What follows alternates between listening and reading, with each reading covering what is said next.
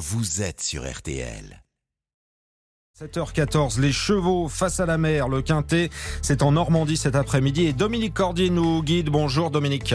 Bonjour Stéphane, bonjour à tous. Nous restons à Deauville pour la suite et la fin du meeting d'été.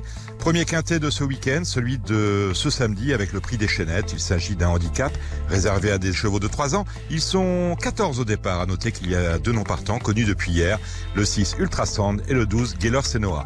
Nous sommes donc sur la piste en sable fibré sur 1900 mètres avec à mon sens un bon favori, le numéro 2 Lorenzo de Medici qui vient de bien se comporter sur l'hippodrome de Vichy. On notera qu'il n'a couru qu'une fois sur la piste en sable fibré et il s'était imposé sur ce parcours justement.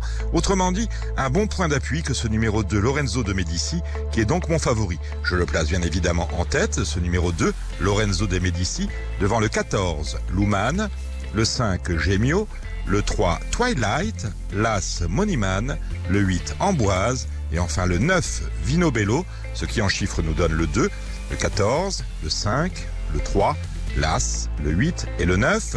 Départ de la course 15h15 et je vous retrouve Stéphane dans une heure avec ma dernière minute. Dominique Cordier, merci à vous. Quintet à Deauville, les pronostics accessibles dès maintenant évidemment sur rtl.fr.